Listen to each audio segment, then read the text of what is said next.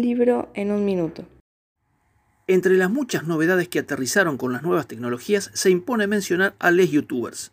Muchos saltaron a la fama generada dentro del ámbito de las redes sociales y ahí se mantienen. Otros trascendieron y perforaron la coraza virtual para convertirse en autores de libros. Es el caso de Evelina Vallejos, una modelo youtuber más conocida como Lina Vallejos. Con apenas 25 años sus canales de YouTube saturan 10 millones de suscriptores y en 2018 pegó el salto a la literatura.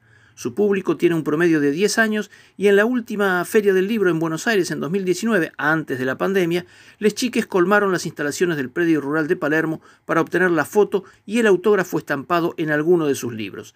La saga Una familia anormal, editado por Penguin Random House, lleva vendidos 300.000 ejemplares.